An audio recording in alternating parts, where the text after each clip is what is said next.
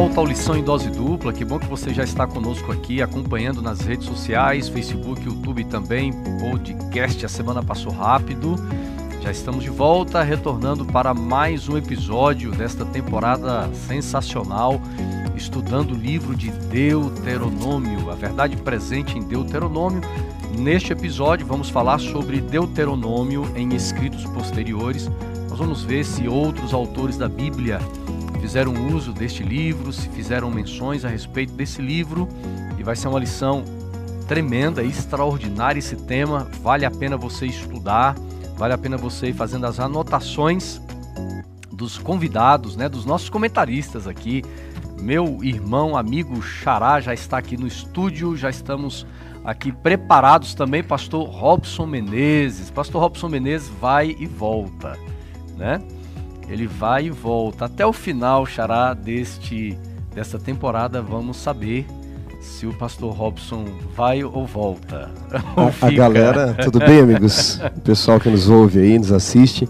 A galera já tá na hashtag fica Pastor Robson, volta Pastor Robson, fica Pastor Robson, volta. Quando ele, quando ele volta, eu fica Pastor Robson. Quando ele vai, eu volta, né? Porque, é, porque assim, ó, é, já, já, já, tivemos a fase do, do cadê o Xará, volta Xará, cadê Pastor Robson, fica Pastor Robson, só falta daqui a pouco as, as essas, é, essas frases se voltarem para mim, Xará. Rapaz, não, você, você é o nosso pilar aqui.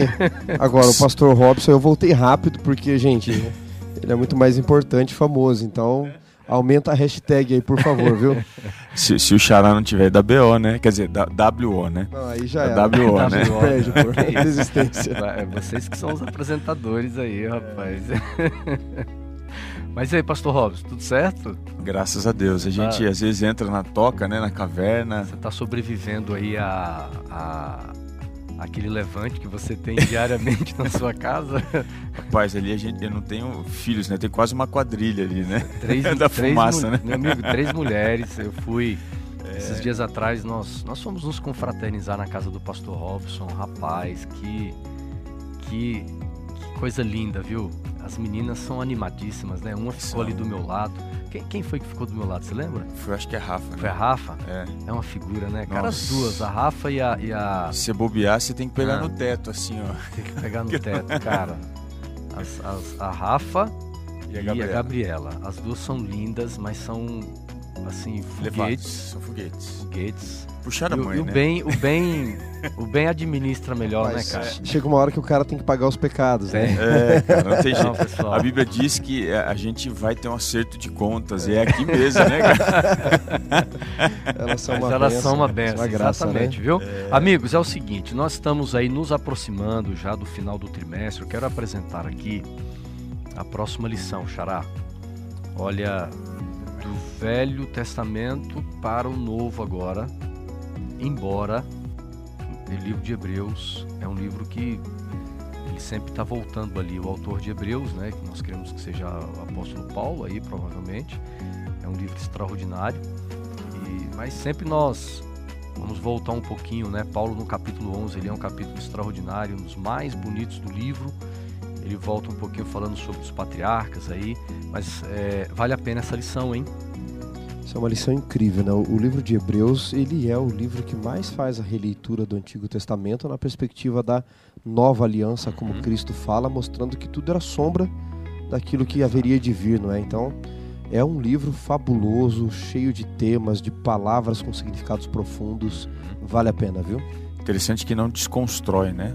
Nada do que foi feito, pelo menos aplica né, a realidade superior do uhum. ministério sacerdotal de Cristo e vai ser essencial para a compreensão nossa né, do que Cristo está fazendo hoje. Muitos param no trabalho na cruz do Calvário, uhum. mas Hebreus vai além e vai nos Legal. contextualizar. E está aqui a lição, pessoal. Então, quem já tem a assinatura já recebeu em casa. Essa é a vantagem de ter assinatura. Eu já recebi.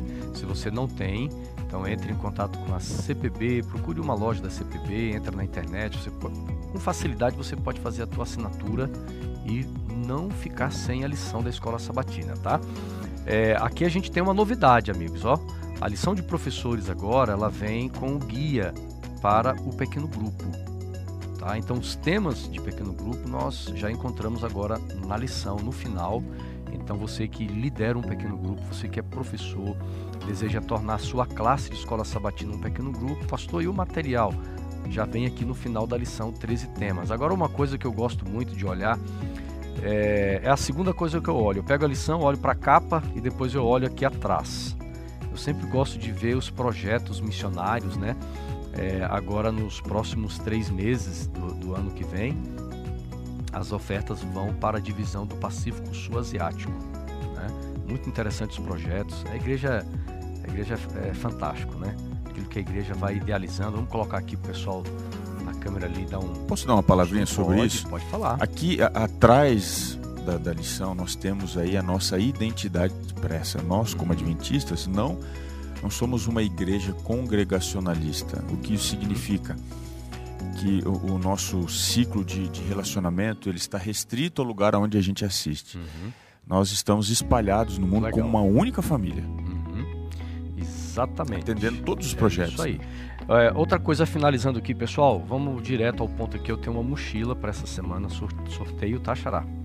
Opa, que benção, Aí, hein? Mochila linda. E eu tô de olho nessa mochila faz tempo, tá viu? Bom? Eu vou concorrer também. Então, vou trocar a minha também, é, tá na hora. Então vai já. aparecer na, na, nas redes sociais. Fique ligado aí nas regrinhas, tá bom? Então sorteio uma linda mochila da Casa Publicadora Brasileira.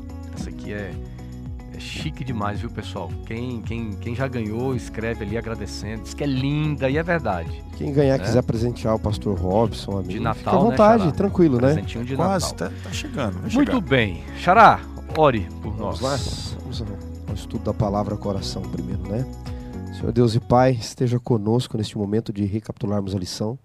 A tua palavra, na verdade, a lição é apenas o guia. Que o Senhor nos dê sabedoria para colocarmos aqui com clareza os principais temas e aos nossos amigos que nos ouvem e assistem também.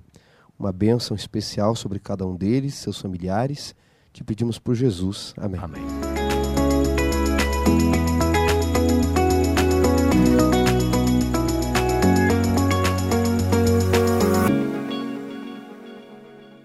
Meus amigos, Deuteronômio em escritos posteriores, estudando a lição 11, eu cheguei a uma conclusão de que este livro me parece que ele, ele aparece como, como se fosse uma constituição dentro do aspecto moral e espiritual para o povo de Israel.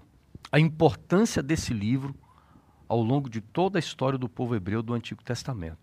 Porque veja bem, é claro que os outros livros, a gente precisa entender o seguinte: hoje nós temos aqui o cânon bíblico, nós temos a Bíblia, a, houve um dia a formação, a, a junção dos, dos livros, né? Que nós queremos que são inspirados, formando então a Bíblia. Mas naquele tempo nós não tínhamos o cânon bíblico. Nós tínhamos o Pentateuco. Vamos, vamos, vamos pegar aqui um período dos profetas maiores e menores. Então, quando nós chegamos no período ali de, de Isaías para frente, é, esses autores eles tinham é, escritos os livros de Moisés, Penta, o Pentateuco, né? Nós tínhamos ali alguns salmos, Xará, você que é estudioso e Robinho dessa, dessa área. É, mas assim, aparece nesse período dos profetas maiores e menores esse livro tão importante que é o livro de Deuteronômio, que é o livro da lei. E eu procurando mais ou menos pensar, contextualizar assim para a gente entender melhor, é como se fosse assim realmente uma constituição. É, ele, ele, aparece como um livro referencial para a história de Israel. É um reflexo de Deus, porque Deus é um Deus de ordem. Nada do que ele faz, ele faz pelo acaso ou através do caos, ou para o caos. O que, que Deus faz é uhum. é estabelecer a base. Ele, ao formar o seu povo e ao trazer esse povo para dentro da terra prometida, ele não poderia permitir que simplesmente eles existissem ali sem uma conduta ética, né, uma conduta moral, uma cláusula, é, cláusula pétrea né, dentro do direito que regeria todos os regimentos, uhum. sejam eles religiosos, políticos, né, econômicos e sociais. Então, o livro de Deuteronômio tem essa importância tão acentuada que nós vamos ver, ele acabou formatando uhum. muito do que se escreveu depois no registro bíblico. Uhum. muito legal você mencionar essa questão da Constituição, Xará. Isso nos remete à nossa, né? Para a gente entender a partir do conhecido para o desconhecido, uhum. né? No dia 5 de outubro de 1988, foi então concretizada por voto do Congresso, por expressão do povo, é a Constituição que mais dura em nosso país. Nosso país passou por diversas fases né, de monarquia uhum. e outras ditaduras que acabamos tendo através de alguns presidentes por aí no passado, como o Estado Novo, de Getúlio Vargas. Mas a Constituição que mais perdura no nosso país até hoje, 31 anos, né? Foi em 88, uhum. 31 anos de Constituição, é essa que nós temos agora. O que, que é a Constituição que nós temos? E por que, que o Brasil é um Estado democrático de direito? Porque esta Constituição ela foi feita com base no pleito do povo. Uhum. Não uma ditadura militar, não a imposição de um presidente num Estado novo, não um monarca, mas o povo teve participação, inclusive é, ela foi revisada, né? a Constituição foi, ela foi é, concretizada em 88, mas ela poderia, deveria e foi revisada quatro anos depois. Isso deveria ter sido feito e foi feito para que ela fosse expressa a vontade uhum. do povo que o povo queria revisar. No caso de Deuteronômio como constituição, para uma nova comunidade, numa nova terra, onde eles teriam grandes desafios, é expressa a vontade de Deus primeiro para o bem do povo. Uhum. Ou seja, não é só a vontade do povo, mas de Deus para o seu povo. E aí o Robson colocou algo interessante ali que é a cláusula pétrea, não é? O direito brasileiro é regido pelo romano. E as leis romanas surgiram em 700 a.C. e dizem que vem das 12 tábuas. Olha que curioso, né? Eles têm 12 tábuas e nessas 12 tábuas é, vieram as leis que os imperadores começaram a seguir. E aí perguntam, essas 12 tábuas que criaram o direito romano para praticamente o mundo todo, inclusive para o Brasil, de onde vieram? Os romanos mais antigos diziam, dos deuses. Elas vieram dos deuses. Então, a lei em muitas nações, não só Israel, ela vinha primariamente de Deus e a partir dali o povo criava leis mais justas. Uhum. Agora, interessante, quando nós falamos de. Fazemos essa comparação, é claro que não é uma comparação do mesmo nível entre o, o livro de Deuteronômio e a Constituição brasileira. É, muito se fala numa, numa uma reforma constitucional. Porque às vezes a, a, as próprias leis de um país elas se tornam obsoletas diante da dinâmica que o que o mundo passa. E quando nós olhamos para o livro de Deuteronômio, ele é mencionado lá séculos depois, e você não vê a necessidade de uma reforma nesse livro da lei. Tanto é que o verso para memorizar, que está em Deuteronômio capítulo 10, verso 15, aqui a gente vê a preocupação de Deus com as gerações futuras. Ou seja, o estabelecimento de uma constituição, ela não está preocupada apenas no presente, mas qualquer constituição, ela sendo boa, justa ou não, há uma preocupação com o futuro de uma nação. E Deuteronômio 10, 15 diz assim: O Senhor se afeiçoou tão somente aos seus pais, é, aos pais de vocês, para os amar, e a vocês, descendentes deles, ele escolheu do meio de todos os povos, como hoje se vê. É, é bonito ver a preocupação de Deus com as gerações que viriam depois. Né? você não faz um povo só com uma nação presente, né? Uhum. E Deus já havia tido recentemente, em Deuteronômio aqui, tido problema, problemas com uma uhum. geração uhum. passada. Uhum. Qual foi o problema da geração passada? Eles não conseguiam olhar para frente, não conseguiam olhar para o futuro, não quiseram entrar na terra prometida. E é dentro desse contexto que Deus então ele permite que essa nova geração se levante, geração do deserto, e Deus formata essa geração através dos princípios é, Deus não trabalha com conselhos, Deus não trabalha com é, indicações, Deus trabalha com princípio. E esses princípios formaram essa geração do deserto, que entraria na Terra Prometida, e também esses princípios, eles alongaram o caminho para que todas as gerações futuras se baseassem uhum. em cima dessas orientações específicas deixadas por Deus. Agora, já que nós queremos ver aí os, os escritos posteriores de Deuteronômio, nós vamos é, entrar no primeiro, no primeiro exemplo deles aqui, lá em 2 Reis, no capítulo 22. É uma história extraordinária que começa na vida de um garoto, né? De um dos grandes reis de Israel, um dos grandes reformadores, chamado Josias. Oito anos especificamente, oito né? Oito anos. Assumiu o trono com oito anos de idade e mesmo na juventude, porque quando nós vamos olhar Xará, a, a, na linha do tempo da, do reinado de Josias, você percebe que ele, jovem, ele toma a iniciativa de fazer reformas importantes. A primeira delas, a reforma do templo de Jerusalém. Ele, se eu não estiver enganado, ele tinha por volta de uns 20 anos de idade, né? Exato. Mais ou menos. Exatamente. E é curioso a história de Josias, porque ele vem numa sequência de reis assim, né? Ezequias, Manassés, Amon. Amós, Amon. E, e, Manassés e Amon foram dois reis, Terríveis. talvez dos piores que Judá teve, né? Um deles mandou sacrificar filhos ao deus Moloque, né? aquele deus com né? boca de fogo. Uhum. E, e, é nesse contexto de exemplos ruins que Josias entra com oito anos no reinado. Xará, mas isso é incrível, porque eu até coloquei aqui na minha lição, eu coloquei exatamente isso aqui. Eu coloquei essa, essa linha genealógica aqui, eu coloquei, porque lá em, em, em 2 Reis, capítulo 21, de 1 a 18, vem falando sobre exatamente o reinado de Manassés, um cara terrível. É claro que no final de vida ele se arrepende, mas Amon vem dando continuidade a essa quebra da aliança. Não apenas eles quebram a aliança, mas eles promovem isso para o povo, essa idolatria. E de repente aparece um menino, um garoto. Evidentemente, eu imagino que Josias ele tinha uma, um, uma equipe que, que dava um suporte né, de sacerdotes, mas veja, é, os traços negativos dos, dos, dos, seus pais, né, do seu pai Amon e do seu avô Manassés, eles não, não contaminam Josias, Xará. Eu acho que o grande contraste deles, né, você vê que quando Manassés começa a reinar, a Bíblia não fala de nenhuma influência de sacerdotes no reino de Manassés, uhum. talvez porque os políticos, ainda com a influência de Ezequias, ou do final do reinado de Ezequias, que não foi um reinado tão bom, infelizmente, o final do reinado dele foi de muito orgulho e vaidade, né, os 15 anos a mais de vida que ele pediu. É, você não vê uma influência de sacerdotes, de pessoas voltadas à lei no reinado de Manassés, porque ele também era novinho quando começou a reinar, tinha 12 anos, né? Já no reinado de Amon, ele já era 22 anos, já era um adulto, também não há essa influência ou eles são impedidos de ter influência.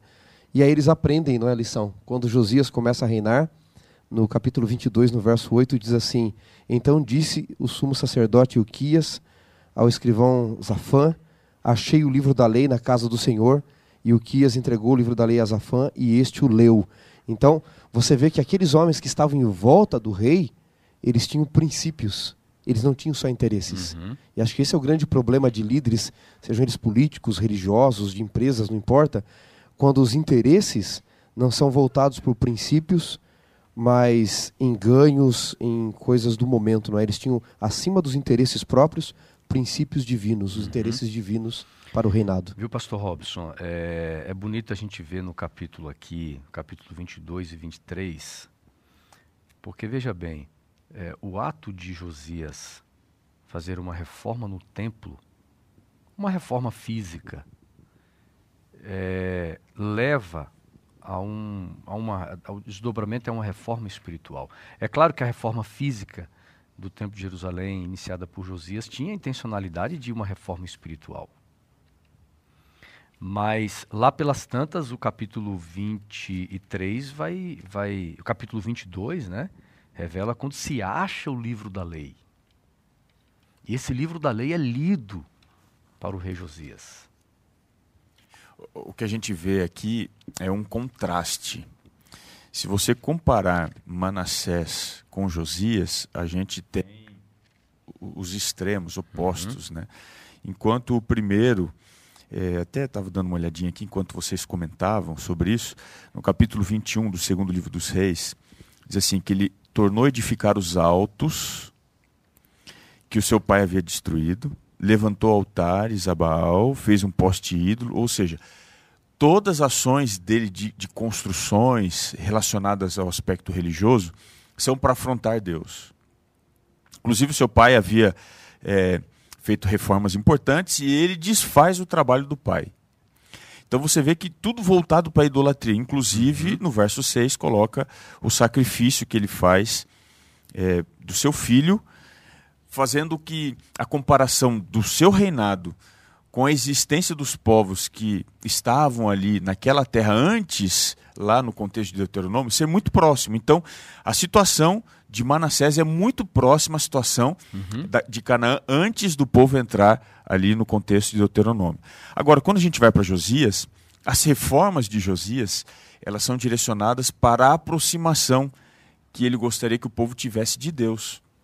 E aí, dentre essas coisas, a gente percebe que o templo, que havia sido esquecido recentemente pelas duas gestões anteriores a dele, agora começa a ganhar é, de novo atenção. E é nesse contexto, na reforma do templo, que a gente tem aí a preocupação com a lei de Deus, o livro da lei de Deus. É assim que volta-se a atenção para as coisas importantes e sagradas. Aí que entra uma coisa que eu acho legal, pastor Robson, porque é, Rubem Alves diz assim, né, há coisas que são mais que coisas coisas que nos fazem lembrar. Não era a reforma de um prédio. Há coisas que são mais que coisas, né? Há reformas uhum. que são mais que reformas. Reedificar a casa não era apenas ter um prédio bonito. Estava mostrando a preocupação é, de Josias no seu coração, os seus interesses, não é como você colocou. Um reedificando altar aos demônios. Era isso que ele estava fazendo, o rei anterior. E o outro reedificando a casa de Deus. E é nesse contexto que entra a lei para reedificar onde? O povo porque Josias Coração, podia, no né? máximo, com suas reformas, reedificar o templo. Uhum. Mas implantando a lei de Deus, era Deus quem transformava os corações ali, né? E a gente percebe que uh, existe um direcionamento divino é, para nos dar mais revelação sobre aquilo que nós necessitamos. Primeiramente, a gente observa o rei se voltando para aquilo que era correto. A igreja, no caso da época, que era o templo, a religião. Mas é nesse processo que ele se encontra com a palavra. Então, é, Deus ele faz com que as nossas ações elas sejam cada vez mais próximas daquilo que nós necessitamos para compreendê-lo mais e nos relacionarmos com mais intimidade. Foi o caso aqui de Josias. E eu fico pensando o seguinte: é a reação do, do rei em ouvir a leitura desse livro. Uhum. É, ela é cheia de drama, né? Cheia de porque, drama. Porque o que acontece? Quando, quando, é... Vocês não gostam disso em Israel? Eu gosto é? demais. Eu muito legal isso, porque como eles têm uma mente. Eles não escondem a emoção. Ele precisa rasgar. Ele não é. fica só, tô triste, não é? Eles então, se externalizam é. muito, né? Vai falar da espiritualidade de Lança um pó. Não com Deus, né? Rasga. Eu acho isso tremendo. Tanto, tanto pro, pro lado positivo quanto negativo, porque, por exemplo, lá no julgamento de Estevão, o, o, camara, o, o sacerdote rasga as vestes em atitude de ódio ali. Josias rasga as vestes, e é interessante porque é, é claro aqui na história do período de Josias e anterior a ele que quanto mais se afasta de Deus, da verdade da palavra, você perde a noção do que é certo. E a gente percebe aqui o seguinte, ó, que a verdade ela pode nos revelar também nos revela a verdade, o quão perto ou quão longe nós estamos de Deus. Acho, acho que isso Josias sentiu naquele momento. Não tem como você esconder, essa é que é a verdade. Não tem como você esconder diante da palavra de Deus aquilo que você é. E aí ficou muito evidente para o rei a situação moral né, do povo. Aí, só completando aqui, oh, Robson, aí tem a questão também da sensibilidade espiritual do indivíduo, porque de repente Manassés poderia ouvir também a, a leitura da lei e não ser tocado por ela. É, e como ele estava num processo, a gente percebe isso, ele manda reformar, depois ele encontra uhum. a lei. Ele estava num processo de procura, né? de, de busca, de, de, contrição. Então o coração dele já estava sensível à, à, voz de Deus. Naturalmente, se fosse Amon, primeiro, Amon não ia nem procurar, né? Manassés muito menos. Eles não iam procurar a palavra de Deus, ainda que encontrasse, não, isso aí não tem interesse, não quero ouvir. Ele não apenas estava à procura, ele encontra, mas o seu coração estava propício a ouvir e se rasgar diante dele. Interessante esse processo, né, Pastor Robson? Porque Deus está em busca de corações sensíveis à voz do Espírito. E essa transformação interna, ela conduz à palavra. Uhum. Não é genuína nenhuma conversão, diz Ellen White, que não conduz à obediência da palavra. Ela comenta isso no Desejado, falando da vida de Zaqueu. Quando Jesus não pede nada para ele e ele oferece tudo, né? E no contraste do jovem rico, ele tinha pedido uhum. tudo e ele foi embora sem entregar nada. Então ela diz: não é genuína nenhuma conversão que não conduz à obediência da palavra. Essa palavra que vai buscar Josias o conduz à obediência da lei, que é a palavra, né? Agora veja, imagine o sacerdote lendo para o rei Josias Deuteronômio 12, os versos 1 e 2. Melhor, os versos 2 e 3. Quer que eu leia aqui? Pode ler. 12, 1 a 3. O verso 2 e 3. 2 e 3. Destruireis é. por completo todos os lugares onde as nações que ides des desapossar serviram os seus deuses sobre as altas montanhas, sobre os outeiros e debaixo de toda árvore frondosa. Deitareis abaixo os seus altares e despedaçareis as suas colunas e os seus postes ídolos. Queimareis e despedaçareis as imagens esculpidas dos seus deuses uhum. e apagareis o seu nome daquele lugar. Interessante tem um salmo, né, de Davi, se não me falha a memória, Salmo 121, né? Diz assim: Elevo os meus olhos para, para os, os montes. montes. De onde virá o meu socorro? É, é uma alusão ali do salmista a essa prática idólatra, né? O povo adorava uhum. aqui nos altos, né? E a ordem da lei em Deuteronômio, que é a flecha aguda que Deus atira no coração de Josias, é você precisa fazer uma reforma.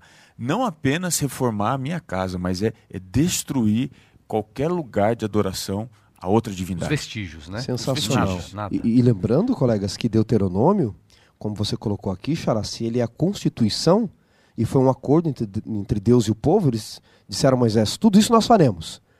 Então foi um acordo. Uhum. E combinado não é caro, diz na minha terra, né? uhum. né? E aí, olha só no capítulo 12, não é? Josias lendo, como você disse, vendo que eles estavam descumprindo tudo, e eles acordaram que as maldições poderiam vir se descumprirem. Capítulo 12, ainda verso 13, diz assim, ó: Guarda-te, não ofereça os teus holocaustos em todo lugar que você quiser, que você vir. Uhum. Mas no lugar que o Senhor escolher, numa das tuas tribos, ali oferecerás os teus holocaustos e ali farás tudo que te ordena. Ou seja, nem adoração a minha do jeito que você quer. E hoje a gente vive num âmbito a gente estava falando de Josias ser conduzido à palavra, de desconstrução da palavra, de você adaptar a palavra e de você dizer assim: eu adoro do jeito que eu quero e do jeito que eu acho uhum. melhor. Me parece que o Deus da Bíblia não funciona assim. É, não há um descontinuísmo, né? Não há assim uma, uma, busca por interesse. Não, isso daqui é interessante, nós precisamos atualizar porque isso aqui não serve mais e coisa do tipo. É, a palavra de Deus ela é constituição ela trabalha com princípios, essas normas precisam ser seguidas. E o que eu acho interessante na história aqui de, de Josias é que nesse contexto de encontrar a palavra e ter o seu coração rasgado, ele poderia aqui no afã, né, no, no, no ensejo daquele momento, de ter ido consultar Deus. Uhum. E aí a gente encontra aqui que ele não faz isso, né? Porque ele, ele estava com tanto medo de, de, de fazer coisas erradas uhum. que ele entendeu uma coisa, que ele era rei, ele não era sacerdote, uhum. então ele pede para que alguém ali de fato uhum. procurasse é quando eles vão até a profetisa Uda para que ela oriente esse uhum. processo até que finalmente ele vá ao contexto do capítulo 23 renovar a aliança é, ante o Senhor mediante não só a orientação dos escritos mas dos profetas também uhum. então esse, esse é uma um detalhe importante que a gente precisa seguir aqui, né? Muito lindo, viu? Agora, caminhando aqui, nós pastor gosta de falar e só a história. A lição podia ficar só na história de, de Josias. Poderia. Que teria conteúdo. Mas tem um outro, um outro indivíduo aqui extraordinário. Que lições nós aprendemos da vida de Neemias. Neemias capítulo 9. Também nós vamos encontrar na, nas palavras, nós vamos encontrar nas atitudes de Neemias, a leitura do livro, nós vamos encontrar na sua oração, também centrada neste livro da lei, Neemias capítulo 9. Verso 6. É isso, Xará? Exatamente. Pode ler aqui? Pode ler, Xará. Pois, capítulo pois 9, verso 6 de Neemias. Só tu és Senhor, tu fizeste o céu, o céu dos céus, e todo o seu exército, e a terra, e tudo quanto neles há. Os mares e tudo quanto neles há, e tu os preservas, a todos com vida, e o exército dos céus te adora. É, é, a gente encontra aqui essa expressão aqui, fizeste o céu, o céu dos céus é uma expressão que nós vamos encontrar em vários livros da Bíblia, inclusive, é claro, em Deuteronômio também. Mas é, essa reforma, mais uma vez encontramos aqui, Xará, esse essa tema reforma. céus e terra sempre aparece em Deuteronômio, né? uhum. né? Um, em Salmo 115, verso 16, Davi fala ali assim, né, que os céus pertencem ao Senhor uhum. e a terra deu aos filhos dos homens. O que eu entendo é o seguinte, não é? Deus está convocando pelo menos duas testemunhas, e as maiores. Quando eu faço um acordo com você, Robson, no direito, existe o, o que nós chamamos de direito tácito. Então, por exemplo, se eu falar para você assim, olha, eu vou comprar esse teu celular, E aí eu não assinei nada. Assim, então tá bom, você me paga a conta, eu te pago o mês que vem. E você me entrega o teu celular e eu não pagar, eu não preciso ter nenhum documento. Se você tiver uma prova com duas testemunhas que viram o nosso acordo, já basta. Ou mesmo da nossa fala, né? Porque daí mais pessoas viriam. E aqui Deus convoca pelo menos duas testemunhas. Os céus, que representa tudo uhum. que é uhum. dele, de natureza espiritual, e a terra, que representa os homens que fazem parte desse acordo. E Neemias repete isso daqui, dizendo o seguinte: que, que diante do arrependimento, da confissão de pecados, Neemias declara que os céus tu fizeste tudo e tudo que há nesse mundo espiritual te adora. Só o Senhor é digno de adoração. E por que nós na terra faríamos diferente? Se o mundo espiritual faz isso, se os anjos fazem isso, se o Senhor que mantém a vida de todos, por que, que nós, meros pecadores, faríamos diferente então? Eu queria é, voltar aqui um pouquinho nessa fala, até você havia puxado essa linha. É, Neemias, olhando de novo para Deuteronômio, ele está vivendo aqui um contexto de reforma. Uhum. Então a gente, mais uma vez, uma reforma, assim como foi ali atrás, né, com Josias, nós temos Neemias, e a reforma, ela não é feita a esmo, não é feita, ela é feita baseada numa constituição, ou seja, a palavra. É, é, existe ali algo que precisa ser observado, é um estatuto que não está sendo cumprido, e é esse estatuto que não é atualizado e é interessante porque reforma, muito bem colocado por você, reforma, ela é centrada na palavra. Sempre no contexto na bíblico. Na palavra de Deus, não é naquilo que eu acho, não é aquilo que eu penso, não é na minha vontade, na palavra de Deus. Começa pelo interior, né? Exatamente. E no contexto aqui de Neemias. E, e, né? só, e só, só fechando aqui, per, perdão, viu, Robinho? Aí você fala do interior. Reforma sempre ela, ela é um resultado de de vida espiritual, de arrependimento.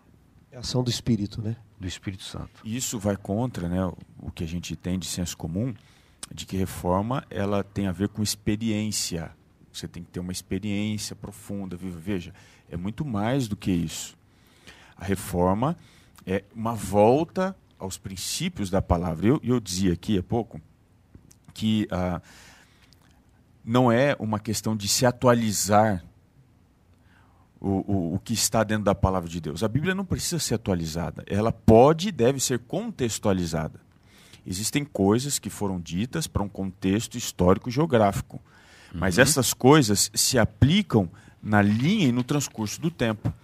E assim a gente encontra Josias num contexto posterior. É, possivelmente ali, nós estamos falando de Josias anos 600, 600 e pouco, né? É, se não tiver errado aqui, equivocado, o ano 600, até o guia traz aqui para gente, o ano 640, 609, né? Portanto, nós já temos aí seis séculos, um pouquinho mais do que isso, e alguém pegando a Bíblia e, e tomando a Bíblia como sendo a palavra de Deus, uhum. não, não destruindo a palavra de Deus. Aí a gente vai a Neemias. Esdras e Neemias, talvez, depois ali de Josias, é, eles conduziram a mais importante reforma. Eles é. estão ali quase uhum. no período final do, do, Antigo Testamento e ainda tomam a palavra de Deus como sendo a palavra. Não há um descontinuísmo mil da inspiração. anos depois de Moisés, é. Esdras e Neemias estão, e eles dizem, quando você lê o livro deles, princípio é princípio. Podemos interpretar para a nossa época, mas como funciona a exegese correta? Não é ressignificar para o meu desejo. Uhum é a exegese, pelo menos até onde eu entendo, funciona assim. Eu leio o texto e me pergunto quem escreveu, por que escreveu, onde escreveu, para quem escreveu, o, a forma por como escreveu. escreveu? É, exatamente. E o que significava para os leitores primários a partir do texto? Uhum. Ah, significava isso para eles, dentro das regras de interpretação? E que lições eu posso tirar para mim hoje? O que, que, Deus, que, as pessoas que fazem Deus hoje? Fala Essa é a contextualização, é. né? Você é. entende o, o contexto primário, depois você faz uma o, aplicação. O Robson, você falando da importância dessa reforma, e precisamos lem nos lembrar, é, como sendo uma das principais reformas da história de Israel, ela é pós-exílio. Ela é pós-exílio. Isso, isso é uma hum. surpresa, porque se eles passam 40, é, 80, 70 anos no exílio, voltam para Jerusalém, e é necessário uma reforma, então significa que é, os 70 anos no exílio não foram é, exatamente suficientes para que, ao voltar para Jerusalém, você tivesse realmente um povo preparado. 100% né? preparado para a continuidade da história. Aí, é, Neemias 9, verso 1, olha que coisa interessante, diz aqui o verso 1, assim, ó. É, no dia 24 deste sétimo mês, os filhos de Israel se reuniram para um jejum. Vestiam um pano de saco, traziam terra sobre a cabeça. Os da linhagem de Israel separaram-se de todos os estrangeiros, puseram-se em pé, fizeram confissão dos seus pecados e das iniquidades de seus pais. Então você vê uma, uma atitude, uma intencionalidade de arrependimento de entrega. E aí o verso 3 vai dizer: levantando-se do seu, no seu lugar, leram no livro da lei do Senhor, seu Deus. Isso é muito forte. E eu acho interessante Neemias se valer do livro da lei, possivelmente Deuteronômio, é que há aqui um. Eu vou contextualizar uhum. aqui esses dois, dois importantes personagens né, que nós usamos, Josias e Neemias é, eles fizeram uma dura crítica à prática religiosa dos seus dias.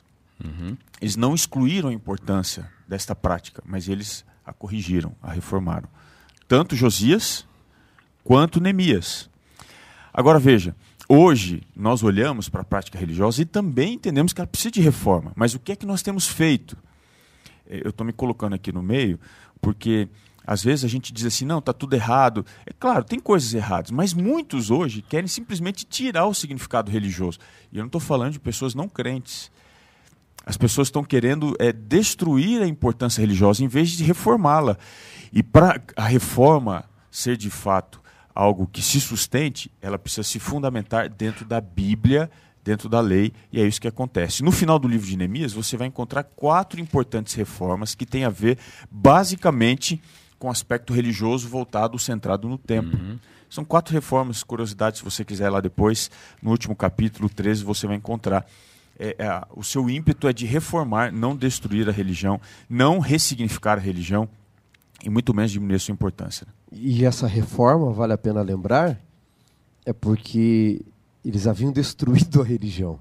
Eu acho que a reforma do templo é muito curiosa, né? porque, veja, ele não constrói o templo, ele reforma o templo.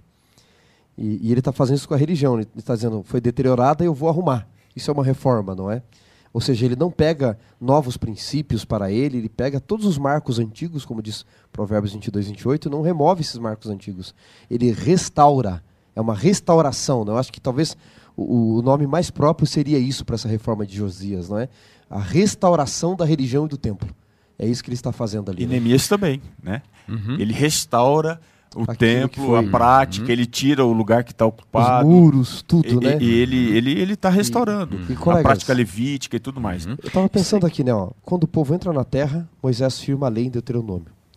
Depois você tem um outro momento importante que é aqui com Josias e Jeremias está logo depois ali, né? Porque dois reinados depois já tem Joaquim, a destruição de Jerusalém. Então você tem o contexto da lei. Aí você tem Neemias na volta do cativeiro, que é um momento importantíssimo para o povo, não é? você tem isso de novo. E aí quando você pega Jesus, não é? Eu não quero adiantar muito aqui, mas se você pegar Mateus 5, 17 e 18, como que Jesus começa o ministério? Não cuideis que vim destruir a lei, nem os profetas. Uhum. Eu vim cumpri-la. Parece que todos esses homens que viveram no momento importante do povo, eles voltaram o povo à palavra, à lei, ao invés de destruí-la. E é interessante porque em momento, em momento algum Jesus faz referência a destruição da palavra. Ele fala da destruição do templo, não ficará pedra sobre pedra, mas a palavra permanece para sempre. Né? Até porque o templo agora era era ele, exato, né? Ele é o templo. Né? Exato. Tá e aí, ali. quando a gente fala desse, desse contraste aqui, tem uma outra menção a respeito do templo que nós vamos ver lá em Jeremias agora. Jeremias também é, é um profeta que vive nos tempos ali quase que contemporâneos, se não estiver enganado, do rei Josias, né? Exato. Ele e vai um, pegar um, especialmente o, o final e um do... pouquinho para frente ali é, e, Joacás, e, Joaquim, exato, os reis ali, e, né? E com certeza o achado do livro de Deuteronômio vai e a leitura desse livro, o acesso que é, a liderança religiosa tem deste livro impactou demais a vida de Jeremias. Porque no capítulo 7, versículos de 1 a 7, nós vamos encontrar é, essa relação das palavras de Jeremias com aquilo que nós encontramos no livro de Deuteronômio. especificamente no capítulo 24 de Deuteronômio, verso 17. Eu vou fazer o seguinte: eu vou ler Deuteronômio 24, 17, e um de vocês, então, é, vamos, vamos, fazer uma abordagem aqui de Jeremias 7, né? É, olha que interessante aqui, Deuteronômio, capítulo 24, vai dizer o seguinte, verso 17. É, eu, leio, eu leio assim na Bíblia: Não perverterás o direito do estrangeiro e do órfão, nem, toma, nem tomarás em penhor a roupa da viúva. Ele diz aqui o texto bíblico, né? E agora a gente vai, quando a gente vai ver aqui Jeremias capítulo 7, a partir do verso. Você pode ler, é, Pastor Robson, Posso? a partir do verso 3, Vamos 3 lá. a 7? Diz assim, verso 3: Assim diz o Senhor dos Exércitos, o Deus de Israel: Emendai os vossos caminhos e as vossas obras, e eu vos farei habitar neste lugar. Não confieis em palavras falsas, dizendo: templo do Senhor, templo do Senhor, templo do Senhor é este. Mas, se deveras emendares os vossos caminhos e as vossas obras, se deveras praticardes a justiça, cada um com o seu próximo, se não oprimirdes o estrangeiro e o órfão e a viúva, nem derramardes sangue inocente neste lugar, nem andardes após outros deuses para vosso próprio mal, eu vos farei habitar neste lugar, na terra que vos que dei a vossos pais uhum. desde os tempos antigos e para sempre. Então veja, o, o texto do verso 3 começa exortando a uma reforma. Corrijam é a mesmo. conduta de vocês. E toda, toda a correção de, de conduta, de comportamento, não pode ser baseado em tradições, mas em uma reforma espiritual. Eu acho que esse é um problema que nós encontramos hoje dentro do cenário religioso toda tentativa de mudança de comportamento ela é baseada numa, numa, numa referência de tradições e não numa busca espiritual. Nós temos que tomar é? cuidado com é tradições, é né, Xará? Porque a gente corre o risco de seguir o trilho do bezerro, né? Lembra do, uhum. do poema do bezerro lá que segue um caminho e todo mundo uhum. vai seguindo um caminho tortuoso. É, tradição sem princípio não passa de erro envelhecido. Nós não vivemos aqui dizer que toda tradição é ruim, amigos. Uhum mas temos que tomar cuidado de não transformarmos tradições em princípios e base para a salvação e usamos isso para massacrar os outros. Então, quando você roda diversas culturas, você começa a perceber uhum. simplesmente uhum. que cada um tem o seu jeito de lidar com algumas coisas da vida. Isso tem que ser respeitado. O que Jeremias está mostrando aqui, em consonância com o texto de Deuteronômio, que vocês leram, é que a reforma interior, a partir da palavra, ela condiz em respeito ao próximo. Uhum. E esse respeito ao próximo ele vai mais longe, especialmente os mais frágeis. Porque tratar bem quem está acima de mim, quem é meu chefe, quem tem poder, é fácil. Mas ele está dizendo: cuidei dos órfãos e das viúvas, dos mais renegados da sociedade. Então, que essa reforma, que essa obediência à lei, resulte em ações boas de vocês, especialmente para com aqueles que não vão conseguir devolver isso. Só, uhum. só emendando um pouco mais aí o discurso, é, nós temos uma reforma religiosa que Deuteronômio instiga para que se transforme em justiça social, né? O estrangeiro, a órfã, viú, órfãos, os órfãos, as viúvas. Então, nenhuma reforma religiosa é completa se ela não extravasar em justiça social. Veja, a reforma ela não é basicamente justiça social. Uhum. Mas é, é, fruto, a justiça ela social é, é, fruto. Ela é fruto, ou seja, uhum. nós como religiosos, como cristãos, se não trabalhamos pela justiça social, se essa não é uma grande marca da igreja, nós não estamos talvez nem no meio do processo. Talvez o início do nosso processo seja o verdadeiro problema. Uhum. Não estamos vivendo essa intimidade com Deus que vai se extravasar uhum. nisso daí. Em outras palavras, né, pastor Robson, você não precisa ser é, um descrente da palavra, um ateu ou somente fazer parte de minorias para ter consciência social. Todo cristão deveria ter consciência social. Jesus tinha consciência social, mas acima de tudo a consciência do reino. A consciência social ela vem junto com a consciência do reino, porque isolada ela acaba não surtindo muito efeito e vira interesses humanos e políticos. E é, e é interessante porque tem gente que tenta associar a justiça social, essa, essa vertente da vida cristã, com o marxismo. Não tem nada a ver. O marxismo ele, ele não faz, ele não se preocupa com os pobres com a premissa espiritual e religiosa. E essa é a nossa premissa. É, o, o, marxismo é, é talvez é, seja revelar, revelar poder, a graça né? de Deus. É. Mas, mas é, descentralização do poder e, e ascensão das classes, uhum. né? Talvez seja mais isso que o marxismo uhum. ele se preocupe, né? E é claro, ele vai usar essa linguagem bonita, né? Agora veja. Justiça social. Agora veja, fechando aqui é, é, Jeremias, o verso 7, né? E eu os faria habitar neste lugar, ou seja, a promessa da terra, a promessa da habitação sempre foi condicional. Obediência. O êxodo, é, perdão, é, o exílio foi uma prova disso. Exatamente. E isso é, isso é muito claro em Deuteronômio. Né? Quando o povo está diante da terra prometida, Deus vai dizendo: olha, a terra é condicional, há uma condição para vocês viverem bem na terra. E aqui em Jeremias ele fala disso aí. Ou seja, Jeremias não foi pego de surpresa. É, né? A, a, os, próprios, os, os próprios acontecimentos futuros que vão aparecendo na história de Jeremias e do povo, depois nós vamos vendo né, o cerco de Jerusalém, tudo aquilo ali, era muito consciente para o profeta Jeremias, porque ele leu o livro de Deuteronômio, ele sabia do, do, da aliança, ele sabia do, do, acordo, ele sabia das, do que significava as bênçãos, as maldições, os resultados da, da obediência e da desobediência. Né? Então, é, é, ele tinha essa visão ampla e, é, dos acontecimentos. Falando um pouquinho sobre o resultado e entrando aqui já no, no próximo alcance né, de Deuteronômio, que tem a ver com Miquéias, uhum. as, uma das consequências da quebra dessa lei seria, como nós tratamos de, de uma ação judicial, uma constituição, seria Deus entrar tomando por base uhum. as testemunhas dos céus e a terra como uma ação, um processo judicial contra o seu próprio povo. Que isso é muito forte. Isso aqui é muito né, forte. Rapaz? Às vezes, Deus é contra nós. Quando especificamente? Quando nós estamos em dissonância a sua palavra, os seus estatutos, como Deuteronômio previa. Xará, você gostaria de ler? O, o, o Robson já introduziu, você que uhum. estuda também direito, Miqueias capítulo 6. Miqueias 6, né? É. Vamos ler do, do 1 em diante mesmo? Uhum. Ok.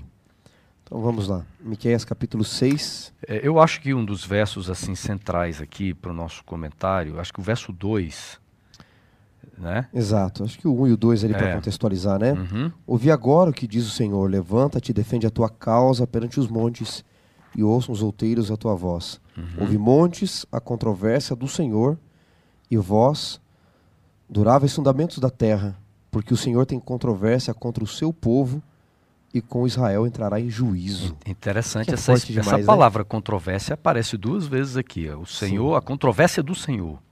É porque eh, RIP, né, é uma disputa judicial.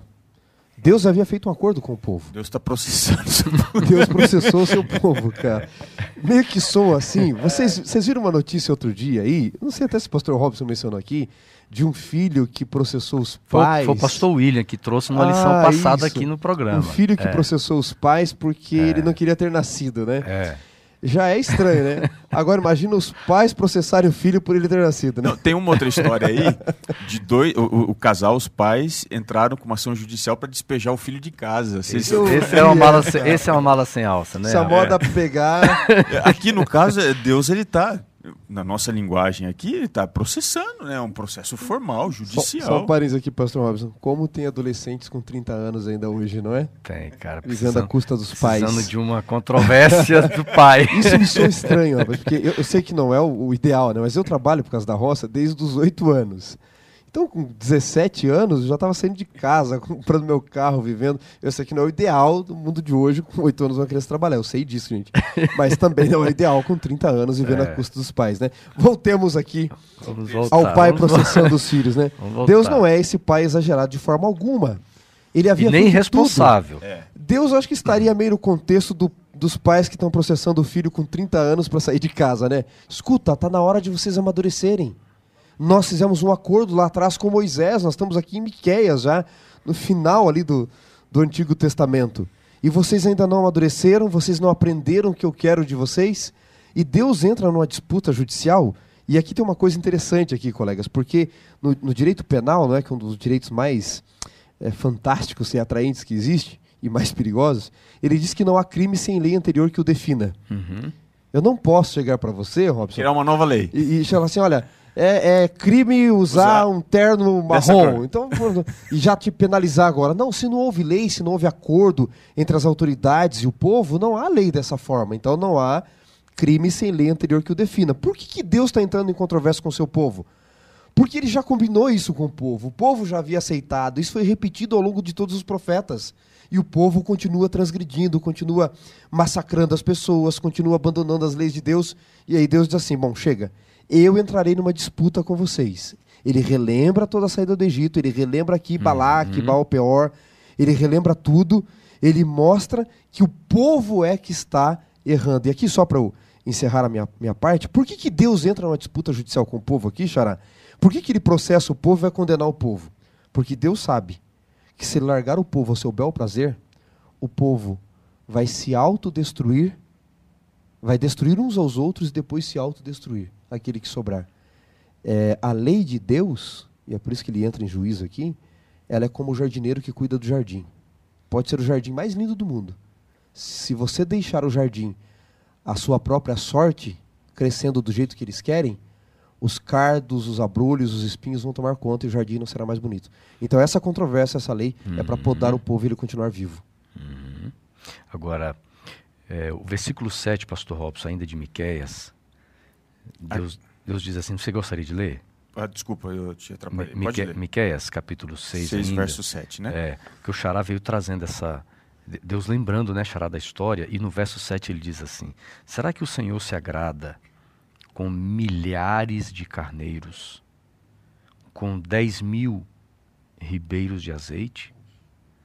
Darei o meu primogênito pela minha transgressão, o fruto do meu corpo, pelo pecado da minha alma? Aí vem o verso 8: Ele já mostrou a você o que é bom e o que o Senhor pede de você: que pratique a justiça, ame a misericórdia e ande humildemente com seu Deus. Interessante porque os sacrifícios, embora eles fossem importantíssimos dentro do, dessa didática de Deus apresentar o plano da redenção, certo? Mas os sacrifícios, porque os sacrifícios não apontavam, eles apontavam para Cristo, né? E, e também para a obra de Deus de uma forma, de uma forma bem geral, mas os sacrifícios não constituíam essa base da, da, da aliança com o povo de Deus. Porque Hebreus vai tratar, já fazendo Propaganda aqui é um spoiler. Hebreus, é, o spoiler. Hebreus É. vai tratar lá na frente que o sangue de cordeiro de bodes, é, ele não pode, É. né, não pode é, trazer expiação, né? A gente sabe que o- isso é só uma ilustração, que lá na frente alguém um dia derramaria o sangue perfeito que de fato traria o perdão. Então, o que Deus está dizendo? É, não viva a formalidade, mas viva a intimidade desse relacionamento. É por isso. De que forma? Praticando a justiça, amando a misericórdia. E, e nós, às vezes, gostamos né, da, da forma da lei, mas nós nos afastamos da essência da lei, que é o amor a Deus. Está lá em Deuteronômio, né? Amar a Deus com toda a tua força, toda a tua alma, todo o teu entendimento. Agora a gente percebe assim, né? Vamos contextualizar aqui com a nossa. é um tema polêmico, né? Você tem, você tem, por exemplo, autoridades judiciais no Brasil hoje que flertam em não cumprir a nossa Constituição. Às vezes o discurso é de nós precisamos cumprir a Constituição do país, certo? Mas às vezes na prática há uma uma quebra de leis. E quando nós olhamos para os profetas, os profetas não apenas exortavam ao cumprimento da, dessa Constituição, livro de Deuteronômio, mas eles viviam isso. E, e Não ne- eles não negociavam. E quando há esse afastamento, você entra numa zona em que o certo se torna errado, né? Quando você há o- o afastamento da essência, né? O- Os fins eles nos justificam os meios. Exato. Então esse é um, um chamado, né? Uhum. Vocês não veem isso como reflexo da sociedade também? As pessoas vão nas redes sociais dizerem que tem que amar e respeitar todo mundo, mas basta alguém discordar deles, Pronto. Que hoje existe o famoso ódio do bem. Uhum. Ou seja, aos amigos tudo, aos inimigos a, a, fria letra da lei, não é? Então isso é um reflexo, não é? Uhum. Rubem Alves dizia assim, né? É, meu tempo se tornou escasso para debater formas. Eu quero essência, minha alma tem pressa, né? E, e quando você menciona isso, é o que Deus está dizendo para o povo. Eu tenho pressa, eu quero essência. Lembra que eu disse para vocês que se Deus não intervisse numa contenda judicial com o povo, o povo ia se autodestruir? Olhem só Miqueias 2, verso 2. Vocês cobiçam os campos e os arrebatam. Se as casas as tomam, assim fazem violência a um homem e a sua casa, uma pessoa e a sua herança. Eles estavam num ponto que era assim: a lei servia só para quem eles queriam. Se Deus não intervisse, eles estavam se autodestruindo um ao outro. Uhum. Se Deus não deixasse a lei dele para nós, para mim e para você, que está aí nos assistindo, para todos nós, nós nos autodestruiríamos. Nós destruiríamos uns aos outros e depois nos autodestruiríamos. A lei de Deus é para preservar a gente da gente mesmo. Muito bem. Amigos, indo para o nosso final aqui, os, os, últimos minutos, nós vamos a Daniel. É, Pastor Robson, um minuto e meio para você. Nós chegamos em Daniel porque também esse profeta que vive período do exílio e pós-exílio, tá? Também faz uso do livro de Deuteronômio. Tem um, nós temos aqui várias vários exemplos no capítulo 9 de Daniel, né? Exatamente. É, ele, ele vai se valer das exortações da lei e as consequências da lei. E quando ele olha Deuteronômio, por exemplo, lá capítulo 4, 27 a 31, Deuteronômio 28, que são ali os estatutos dizendo uhum. que quem desobedecesse teria uma penalidade, uhum. Ele diz uma frase muito forte, né? É, a ti, ó Senhor, pertence a justiça, mas a nós o corar de vergonha.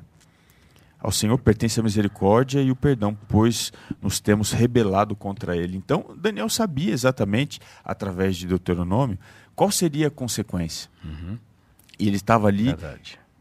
humilhado, humilhando-se diante de Deus, dizendo: Senhor, conforme já dizia no passado, o Senhor já disse no passado, nós é que estamos fora desse relacionamento nós estamos aqui humilhados, suplicando. E ele se coloca nessa posição, né? Dizendo, suplico para que o Senhor tenha misericórdia. Oh, por exemplo, verso 11, Xará, diz assim: Sim, todo Israel transgrediu a tua lei e se desviou, deixando de ouvir a tua voz. Por isso, as maldições, muito claro isso aqui em Deuteronômio, por isso, as maldições que estão escritas na lei, na lei de Moisés servo de Deus e que foram confirmadas com juramento, se derramaram sobre nós, porque pecamos contra ti. Eu vejo assim Daniel, um conhecedor do livro de Deuteronômio. Verso 13 ele repete, né? Repete. Como está escrito é. na lei de Moisés. Uhum. Então ele conhecia muito, né? Agora uma coisa me chama a atenção aqui em Daniel 9, colegas. É, Daniel começa assim, ó, capítulo 9. No primeiro ano do rei Dario, filho de Assuero, da linhagem dos Medos, que foi constituído rei sobre o reino dos caldeus, no primeiro, ano, no primeiro ano do seu reinado, eu, Daniel, entendi pelos livros que o número de anos de que falara o profeta Jeremias, que haviam de durar as assolações de Jerusalém, era de 70 anos. Então voltei o rosto ao Senhor Deus para o buscar em oração e súplica. Verso 4: Orei ao Senhor meu Deus e confessei e disse a ele: Ah, Senhor Deus, grande e temível. Verso 5: Nós temos pecado. Duas coisas me chamam a atenção aqui, né? Você mencionou a primeira, o conhecimento do livro da lei, né? Ele está lendo Jeremias e Moisés aqui uhum. ao mesmo tempo, né? Daniel está firmado na palavra. A segunda coisa que me chama a atenção é o seguinte: quando Daniel lê Jeremias, que era o apocalipse dos seus dias, né, vamos dizer assim, uhum. o livro de profecia, ele diz: Eu entendi pelos escritos de Jeremias que o tempo chegou, o tempo estava próximo. E quando você e eu nós lemos as profecias e a gente vê o que está acontecendo no mundo, a gente não vê que o tempo está próximo também? E qual foi a atitude de Daniel? Uhum. Se firmar na palavra e orar pelo povo. Uhum. Você não vê um Daniel desesperado, um Daniel, a, a, a, vamos dizer assim, sem conhecer as razões de tudo aquilo, sem que ele não questiona Deus, mas um homem seguro. E a atitude dele, Pastor Robson, e você pode terminar aí, é a atitude de confissão. De confissão, de reconhecimento. Não é a mão de Deus que é pesada em excesso mas os nossos pecados é que foram em excesso diante de um Deus tão justo. A única forma de haver contrição é mediante a exortação da palavra de Deus. Uhum.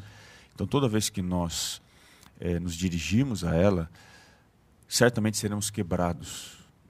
Se o nosso coração for genuíno, nós seremos quebrados por ela. Uhum. Assim como Moisés escreveu no passado e todos os escritores que vieram depois.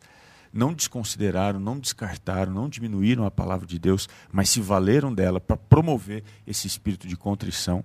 Nós, hoje, leitores posteriores, também teremos os mesmos resultados. Uhum. Que seja isso, né? Uhum. O nosso motivo e seja o nosso grande desejo ao irmos à palavra de Deus, especialmente esse livro que a gente se apaixonou Tremendo, com muita hein? força, o livro do Deuteronômio. Nossa, essa lição 11 foi fantástica. E na semana que vem nós vamos estar aqui juntos estudando agora os escritos de Deuteronômio no Novo Testamento, tá? Se no Antigo foi bênção esse tema, o Novo tenha certeza que será maravilhoso. Então nós vamos nos encontrar na semana que vem no podcast durante a semana no YouTube, também no Facebook. Você sempre nos acompanhando aqui, vai compartilhando essa live, vai mandando o link para os amigos, tá joia? Porque eles são em dose dupla isso, né? Aqui a gente a gente se diverte. E é nós, duplamente abençoado aqui nós com vocês, viu? Damos risadas. A aprend... nossa ter você aqui, meu amigo. É, aprendemos juntos, fortalecemos sempre a nossa amizade. Que Deus abençoe vocês. Pastor Robson vai concluir o nosso programa, o nosso podcast, orando por todo esse povo abençoado que nos escuta e também nos assiste aí por esse Brasil afora. Vamos orar. Te agradecemos, Senhor, porque a tua palavra ela é clara e ela ainda tem a mesma eficácia, produzir em nós fruto de arrependimento. E é isso que nós queremos. Nós permitimos nesse instante que a tua palavra quebre o nosso coração e ela constitui em nós uma nova criatura, nos dando assim um novo coração, um espírito inabalável. Nós estamos vivendo em tempos difíceis, Senhor, e para isso queremos nos voltar a Ti e aos Teus ensinos, para sermos o sonho ou a realização do sonho que o Senhor arquitetou há muito tempo atrás. Conduza os passos de todos os nossos amigos que acompanham aqui o Lição em Dose Dupla e que essa mensagem abençoe pessoas em diversos lugares e os mais distantes lugares sejam assim também abençoados e protegidos por Ti através do estudo da Tua palavra. Nós nos despedimos aqui, tendo a certeza de que Teu Santo Espírito nos acompanha e nos abençoa. E nós agradecemos isso, entregando essa prece em nome de Jesus. Amém. Amém.